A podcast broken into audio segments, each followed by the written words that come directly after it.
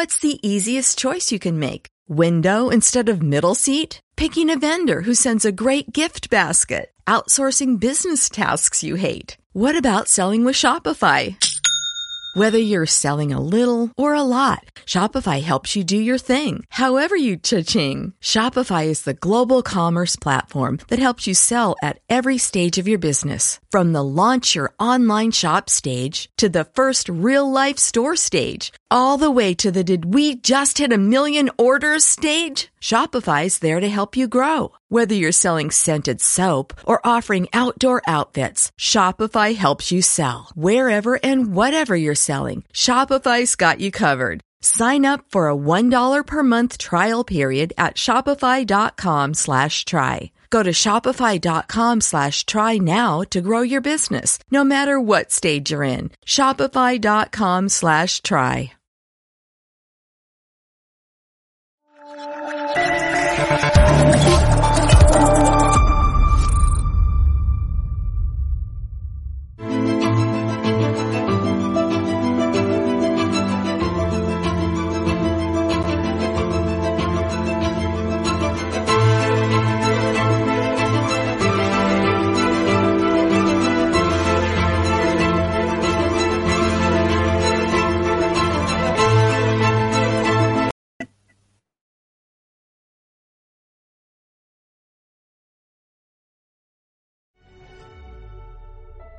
Muy buenas a todos, esto es Estado de Alarma.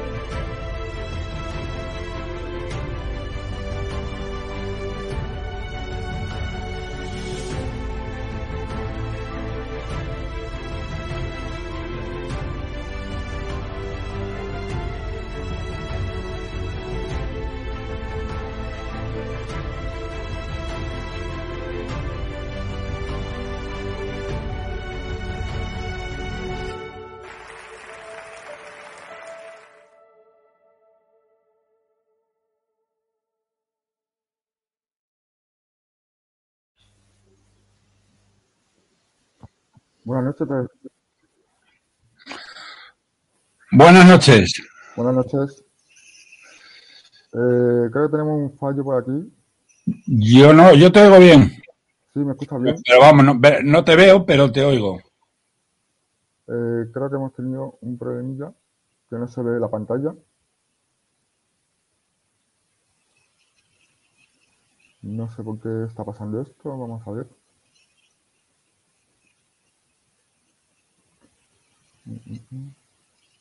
Y yo, yo me veo también en la pantalla pequeñita que tengo a la izquierda, ¿eh?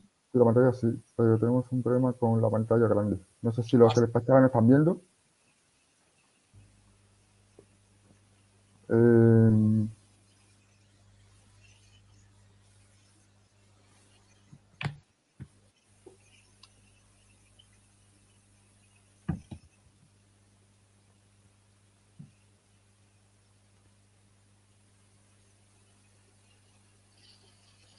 dame un segundo, Roberto.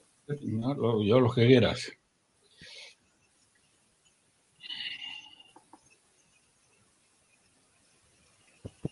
Que no sé que se ha quedado esto pillado o algo, lo que sea, ha habido un error aquí.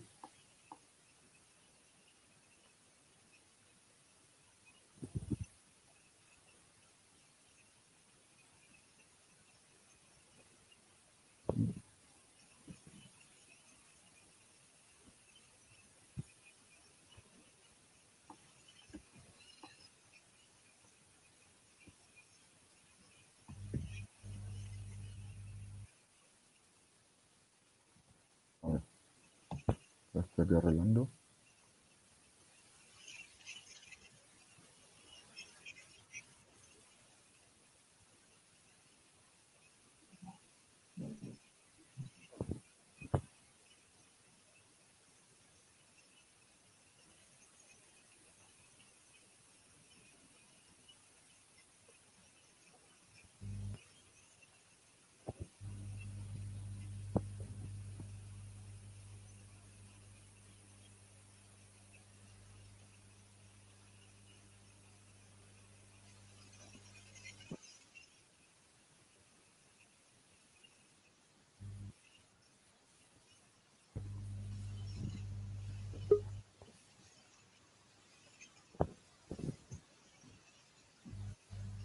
Vale, ya está. Ya Ah, vale, muy bien. Estaba puesta la miniatura y no se podía ver. Eh, Roberto, buenas noches. Eh, Buenas noches. vamos a hablar un poquito de los temas de actualidad, empezando por la encuesta que ha habido, la encuesta de sorpaso de Vox al, PP, al PSOE. Así que si nos puedes contar un poquito de cómo ha, cómo ha sido esa encuesta. Bueno, vamos a ver. En primer lugar, se trata de eh, una encuesta que es la única independiente que hay en este país ¿eh? Y la más fiable, es la que más ha acertado y que está publicando encuestas pues eh, todas las semanas y de vez en cuando, entre semana, publica, eh, digamos que está publicando encuestas todas las semanas, haciendo un seguimiento del sentimiento electoral eh, mm, a nivel nacional, es decir, en las elecciones generales, y de vez en cuando eh, eh, también hace encuestas sobre elecciones que estén próximas a realizarse o que puedan ser de interés, como podría ser ahora mismo, eh, no lo sé, pues eh, la Comunidad de Madrid, el cómo va el tema en la Comunidad de Madrid con todo lo que está sucediendo y que luego hablaremos de ello. Bien, bueno, esta encuesta eh, eh, tiene una cosa importante que habéis puesto en pantalla y es que prácticamente mm, eh, eh, Vox eh, eh, iguala ya a, mm, a- al PSOE. No es de extrañar, habida cuenta de los acontecimientos que se han producido en esta semana con la huelga del transporte, y que fue un éxito tremendo, y el hecho de que en la calle los socialcomunistas han perdido la calle. Fíjense que la, manifestación de camioneros eh, llegó a tener, eh, bueno, según la, según la delegación del gobierno, 400.000, lo cual quiere decir que había 700 o 800.000, y eh, al día siguiente UGT y Comisiones Obreras, estos vendidos que llevan atrás al pesebre 40 años, que han colocado a decenas y decenas de miles de parientes suyos en puestos muy jugosos, tuvieron una manifestación para que no se bajaran impuestos eh, y tuvieron 500 personas, lo cual le da una idea de cómo han perdido total y absolutamente la calle. Bien, bueno, esta encuesta tiene dos partes. La primera, la que hace referencia a, la, a nivel nacional, eh, donde las tres cifras claves eh, voy a dar. Eh, primero, PSOE baja por primera vez de los 100 en muchísimo tiempo. Yo no recuerdo cuándo había bajado de los 100. Baja a 99. ¿eh? Eh, eh, Vox sube a 97. Fíjense que están, por lo tanto, dentro ya de lo que es el margen de error de la propia encuesta.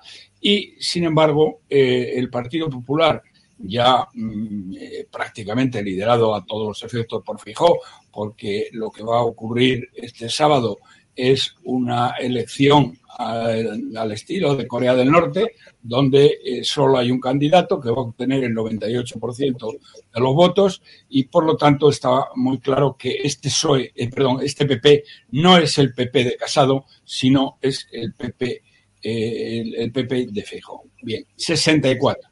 64. ¿En qué se diferencia esta encuesta de las otras que están atadas al pesebre, a distintos pesebres de eh, distintos medios, que más o menos, eh, bueno, pues le hacen el caldo gordo a Génova? Pues eh, eh, todos estos, bueno, mm, la diferencia es que, por poner un ejemplo, el caso, si quieren, más extremo, el caso de GAS3, eh, de Michavila, que es el Tezanos de Génova. Eh, eh, eh, Michavila convenció a Casado, a este traidor de Casado, y le llamo traidor, y a ver si tienes lo que tienes que tener y te querellas contra mí, eh, porque le entregó el Tribunal de Cuentas gratis et amore a cambio de una eh, falsa información sobre Isabel Díaz Ayuso, nada más y nada menos que a eh, el Partido Socialista. Y eso solo lo hace un traidor. Y eres un traidor, casado. Bien.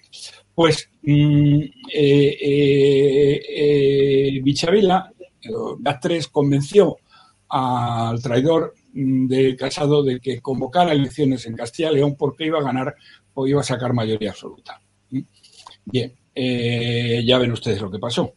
Pero eh, eh, le hizo convocar elecciones a este imbécil, en, las peores condiciones posibles, todavía en plena pandemia, en un momento en que no coincidían con las elecciones municipales, que son muy importantes, lo que le llevó a tener 300, 300 eh, puestos menos para, para de papeletas, 300 eh, centros de voto menos y una serie de barbaridades. Bien, eh, estos señores, antes de eh, esto, mm, cinco, eh, una semana antes exactamente, todavía le daban 37 años al Partido Popular. Y solamente 24 horas antes, como hicieron todos los demás, que esto es un truco que suelen utilizar, dieron la cifra real, que eran 31. Pero la verdad es que 31 lo venía dando esta, esta, estos que esta encuesta que comentamos ahora, lo venían dando desde el principio, desde el primer momento. Bien, pues esto mm, supone eh, un fracaso, en principio, tremendo para el eh, Partido Popular, que ya veremos lo que es de él. Porque eh, hoy ha hecho unas declaraciones absolutamente inauditas, pero bueno, que me parece muy bien que las haga porque dice lo que piensa el señor Feijó en, la razón en la cual se resumen, de la, eh, se resumen en tres cosas. ¿eh? Son más largas, pero hay tres puntos que la resumen. El primero de ellos es que está dispuesto a pactar un montón de cosas con el sátrapa guerra civilista de la Moncloa. ¿eh? Está dispuesta a, pactar un montón de cosas con este miserable, que es un traidor, que está llevando a España a la mayor ruina económica, política y social desde la guerra civil. ¿eh? Bueno, pues está dispuesto a pactar con él y lo dice en, varias ocasiones. Después dice de una manera taxativa que él que no forma parte de su programa el, eh, pactar con vos. Claro, me decía, me decía eh, una persona muy conocida, un empresario muy conocido, que no voy a dar su nombre, me decía hoy, dice, entonces, este tonto de lava, ¿con quién va a pactar? Digamos, pues va a pactar con el PSOE. Y eso vamos a... Y la tercera cosa, que es eh, también mm, absolutamente sorprendente, es que va a admitir en el nuevo PP, que de nuevo no va a tener nada, eh, va a formar eh, ahí un va dice que, que, sobra que no sobra nadie en el PP hombre digo yo que los que han hecho mm, una serie a los yo diría señor Fijó que los traidores a España y aquellos que han hecho actos que eh, mm, si les hubiera, si Isabel Díaz Ayuso hubiera hecho lo que tenía que hacer y no lo ha hecho, y se hubiera querellado contra ellos y los hubiera sentado en el banquillo, eh, podrían haber acusado delincuentes. Eh, tener gente, tener delincuentes en el presuntos delincuentes en el Partido Popular no es precisamente el que sobre el que no sobra a nadie. Y luego ¿eh? y esto es decir, que va a admitir a Casado y a Egea, lo cual después de las tropelías que han hecho estos dos siniestros personajes es simplemente inaudito. ¿eh? Inaudito, señor Feijó. Muy mal empieza usted, pero muy mal. ¿eh? Luego ha, ha, dicho otra cosa que es mm, hasta cierto punto peor, porque quiero suponer, quiero suponer que aunque Casado y Egea entraran en, el partido, eh, pues no formarían parte de la directiva y no tendrían pito que tocar. Eh, no tendrían coche oficial, todas estas cosas, ¿no? Porque ya eso ya sería el colmo. Aunque lo veremos enseguida, en un par de semanas lo sabremos. Pero luego lo que sí ha dicho es que va a nombrar dentro de lo que es el núcleo duro gente con experiencia. ¿Y quién es la gente con experiencia para el señor Fijo? La gente con experiencia son los exministros del gobierno de Rajoy. Miren ustedes, el gobierno de Rajoy, estos señores a los cuales quiere ahora, eh, digamos, eh, que le acompañen en, este nueva, en esta nueva singladura, eh, hundieron al PP, literalmente. Hundieron al PP y lo dejaron prácticamente destruido. Y estos son los que tienen experiencia y que él quiere recoger. estos tíos, Rajoy, fueron los que prometieron que harían eh, una, gigantesca bajada de impuestos. ¿eh? Y lo primero que hizo el señor Rajoy, lo primero que hicieron, no fue solo, ¿eh? es hacer la mayor subida de impuestos de la historia. En segundo lugar, estos tíos dicen que, que ellos evitaron que España, eh, que España eh, tuviera que ser rescatada. Lo cual es que es de una falsedad que solamente, solamente la indigencia o el sectarismo de los periodistas, de la mayor parte de los periodistas y de los opinatodos españoles, eh, permite que eso continúe, eh, digamos, pues, lo puedan decir sin que les tiren tomates. ¿eh? Porque mm, si se analizan las cifras, y están ahí, porque no son cifras secretas ni que están escondidas, mm, España, la prima de riesgo que con, el, indigente mental Rodríguez Zapatero llegó a 300, con Rajoy a los mm, cinco meses de estar en el poder se puso en 550. Y entonces eh, le hizo una propuesta eh, Angela Merkel, que era la que mandaba, igual que el que manda ahora Scholz, es decir, Alemania es el que manda en la Unión Europea, por si alguno no lo sabía, eh, y le dijo, mira, Mariano, mm, las cajas de ahorro alemanas han prestado enormes cantidades de dinero a eh, los bancos y a las cajas, sobre todo las cajas españolas, para financiar la burbuja inmobiliaria, con una irresponsabilidad absoluta.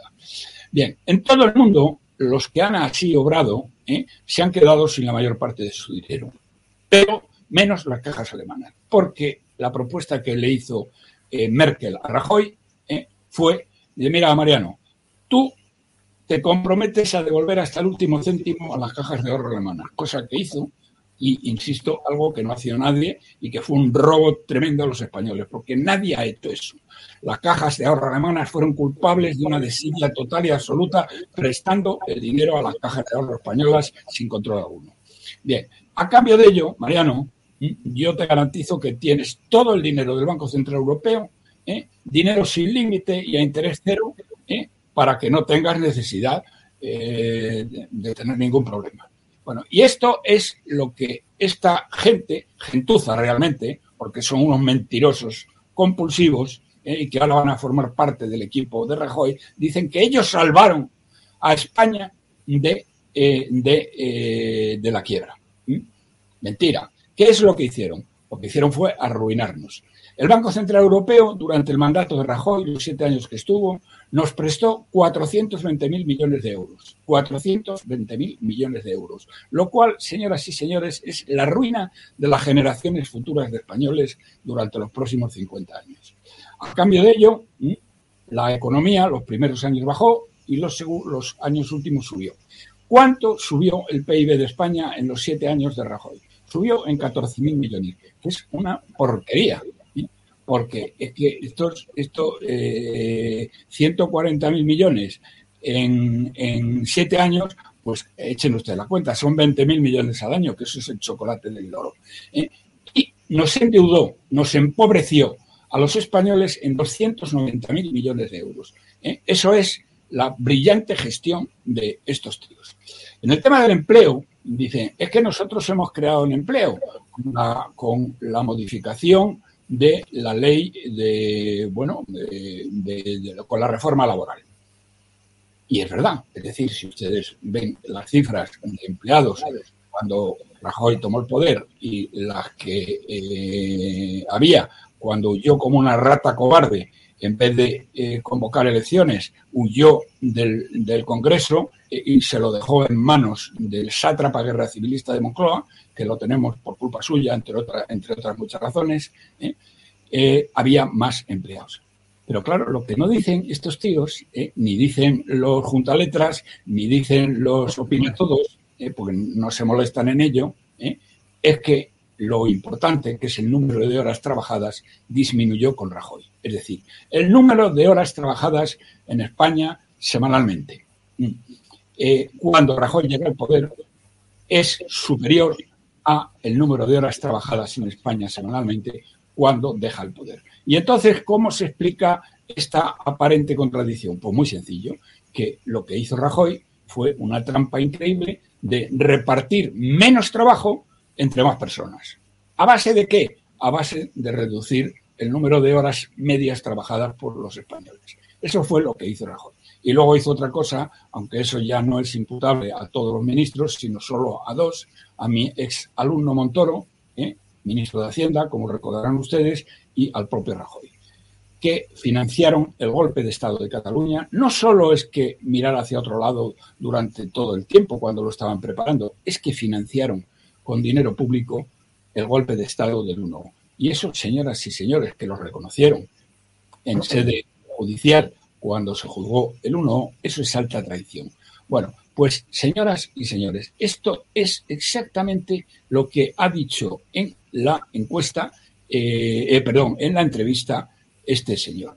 Luego hay otra cosa en lo que se refiere a, mm, es decir, que ha dicho básicamente es que va a traicionar a sus votantes y con los votos ¿eh? va a apuntalar a Sánchez en Moncloa. Eso es exactamente lo que ha dicho. De todas maneras, si se cumplen los plazos, que no lo sé, ¿eh? porque España probablemente suspenda pagos el año que viene, ¿eh? y entonces no se podrán cumplir los plazos que quiere el sátrapa, pero si por el sátrapa fuera, no habrá elecciones hasta enero del 24. Y antes va a haber elecciones en Valencia, va a haber elecciones, perdón, va a haber elecciones en Andalucía, sí o sí, no tiene más remedio que convocarlas, eh, eh, en Murcia y en Valencia. Y esta encuesta, aparte de la cifra nacional que ya les he dicho, se la repito, 99 escaños para el PSOE, 97 para Vox y 64 para el Partido Popular de eh, Bien, eh, tiene también las cifras desglosadas provincia a provincia.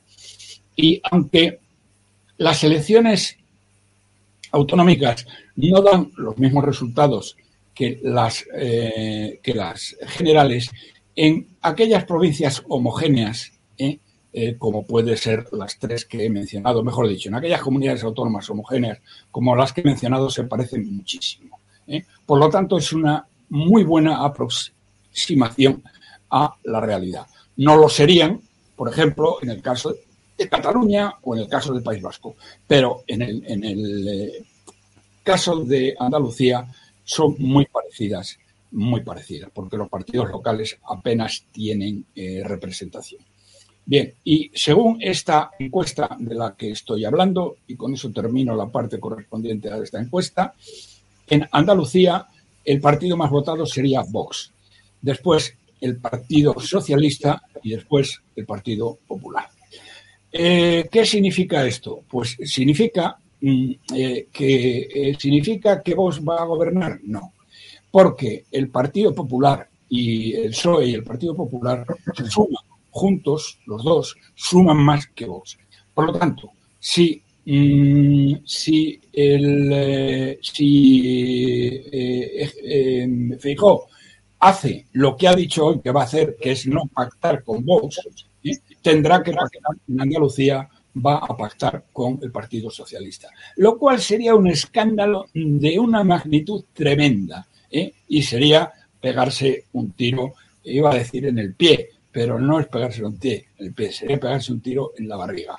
En el caso de Murcia, pero según lo que ha dicho hoy, no me lo estoy inventando, leanse ustedes la razón y lo verán. Lo que ha dicho hoy en la razón él no va a pactar de ninguna manera con vos. No forma parte de su programa, ha dicho literalmente. Sin embargo, sí forma parte de su programa el reunirse cuanto antes para discutir cuestiones de Estado, dice él, con el sátrapa guerra civilista de Moncloa.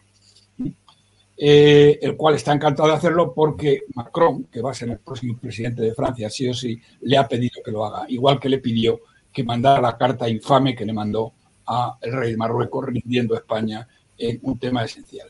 Bien, eh, pero es el único presidente de Europa que lo recibe con mm, alfombra roja eh, y banda de música y le invita a comer en el Elysée, en el Elysée. Y bueno, y eso claro, este se derrite con Macron.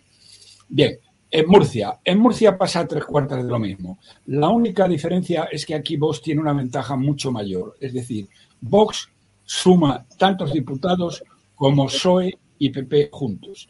Entonces, ¿quién tiene la llave de Murcia? La tiene Ciudadanos, que va a sacar probablemente eh, un número muy reducido de escaños, pero sí suficientes para desempatar entre, eh, entre, entre estos dos. Y en Valencia volvemos a tener la misma, la misma imagen que en, eh, que en, en, Andalucía.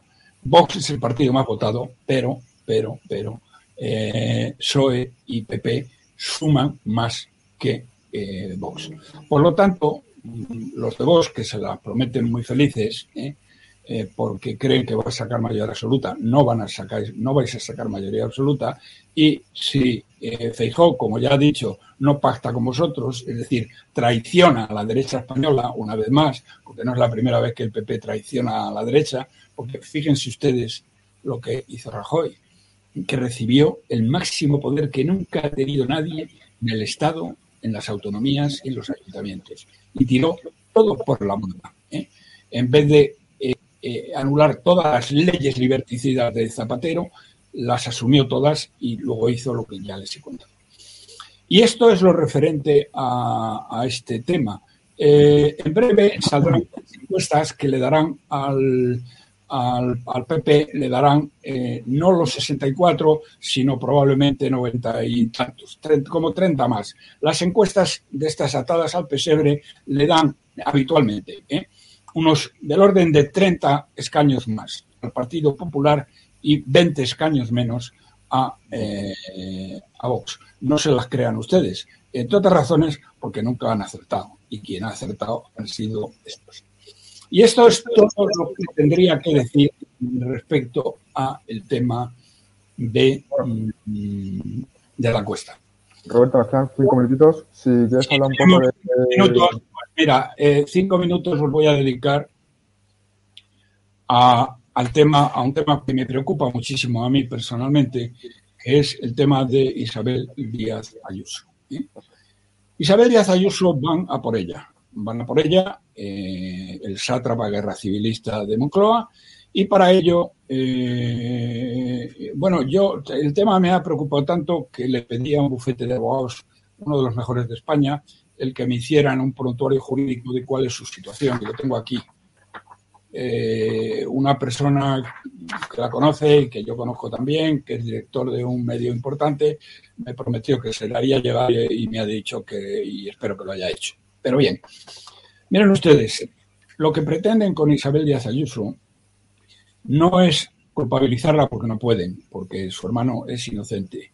Lo que, eh, y eso está más claro que el agua, eso lo ha dicho mm, la Cámara de Cuentas de la Comunidad de Madrid, que es el único legitimado para decidir el tema. La propia Fiscalía mm, únicamente eh, dijo que no encontraba ningún, ninguna culpabilidad y únicamente abrió diligencias por la presión del sátrapa, eh, porque dijo por una presunta alarma social, pero ahora han metido en el baile a otra persona diferente, que es a una, eh, a una fiscal de cuota, la fiscal Sabadell, que fue la fiscal del Gürtel.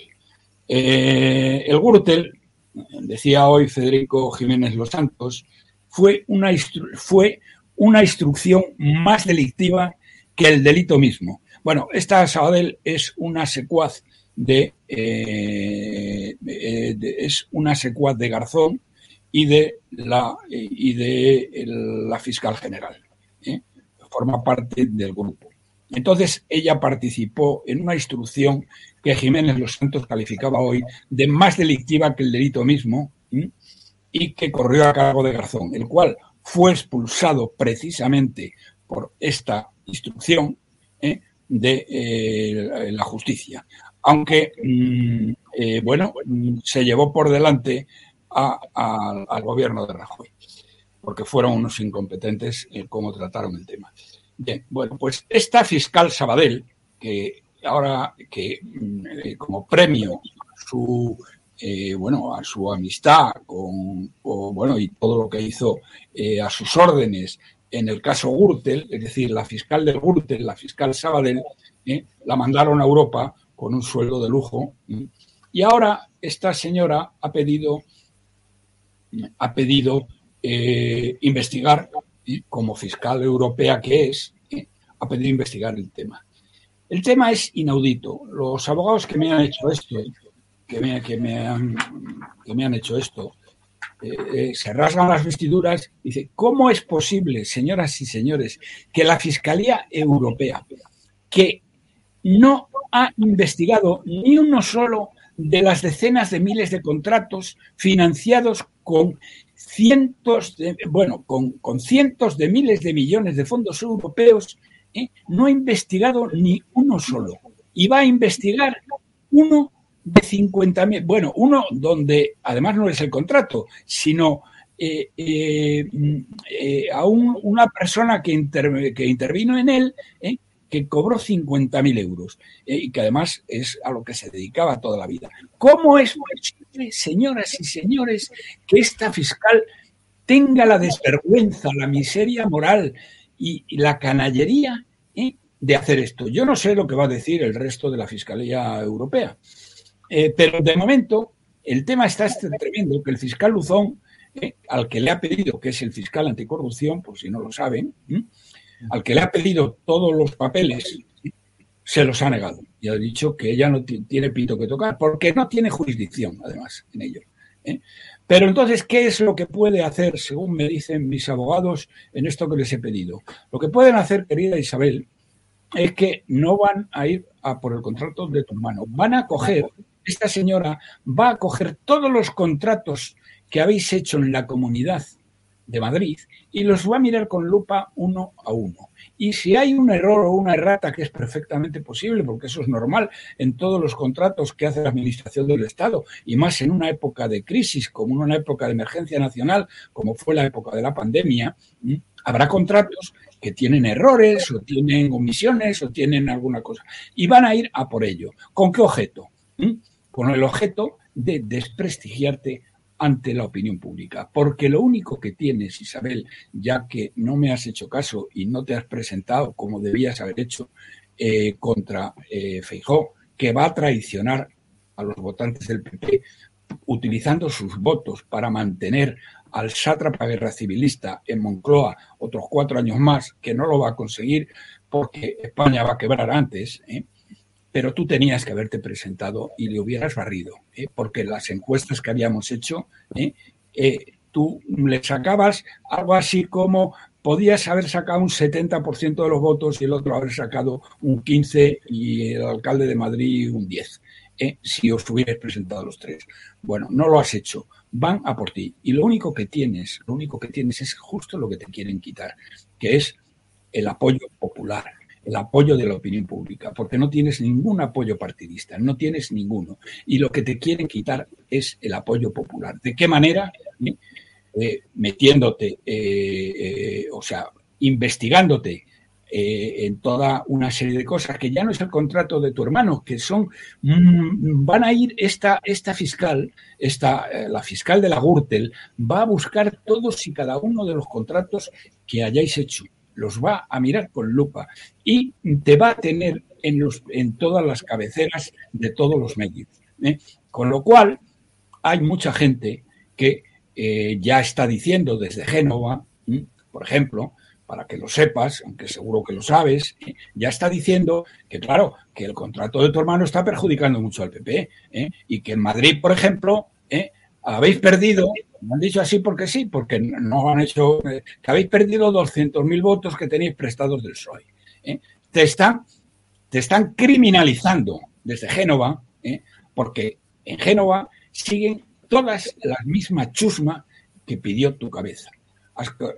los dos principales han caído. Bueno, que no han caído porque ahora los vuelven a recoger. Pero el resto está intacto. Y ahora lo que están diciendo es que por culpa tuya el PP está perdiendo votos en Madrid.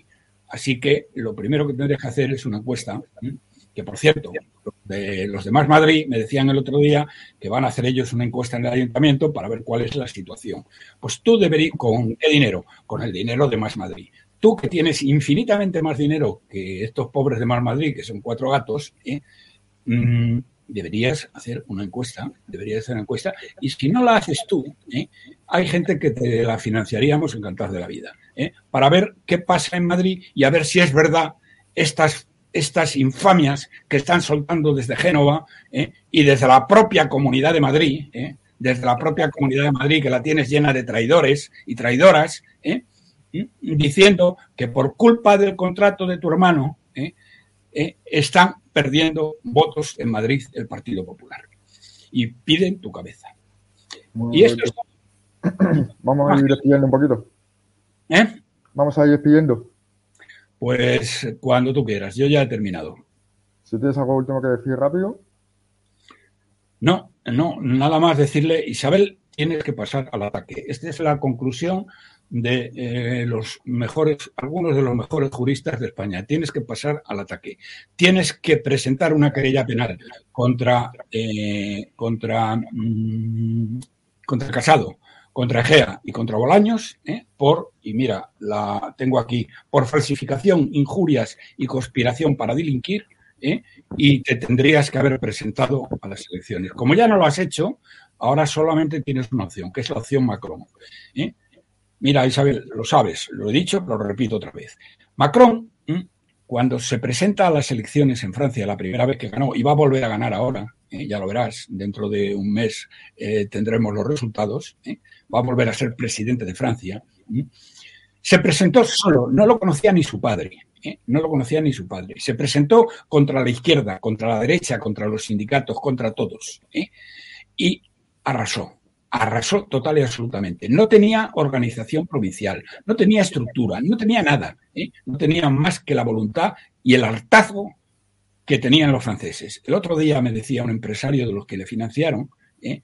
que no entendía como tú, que es conocida en toda España, es decir, que estás en muchas mejores condiciones de las que estaba Macron, ¿eh? porque tú eres conocida y él no lo era, tú arrasarías en España. Y en cuanto a la financiación, de la misma manera que a él le financiaron eh, la banca Rothschild y le financiaron una serie de grandes empresarios franceses, no tendrías ningún problema en encontrar empresarios, no del IBEX, eh, sino empresarios de verdad de este país, a los que les duele España y que piensan que tú eres la única que puede echar a, eh, al sátrapa guerra civilista de Moncloa, porque ya tu nuevo jefe ya ha dicho que él solo va a pactar con el PSOE, no va a pactar con nosotros.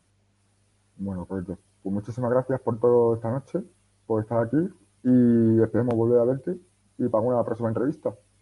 Cuando queráis.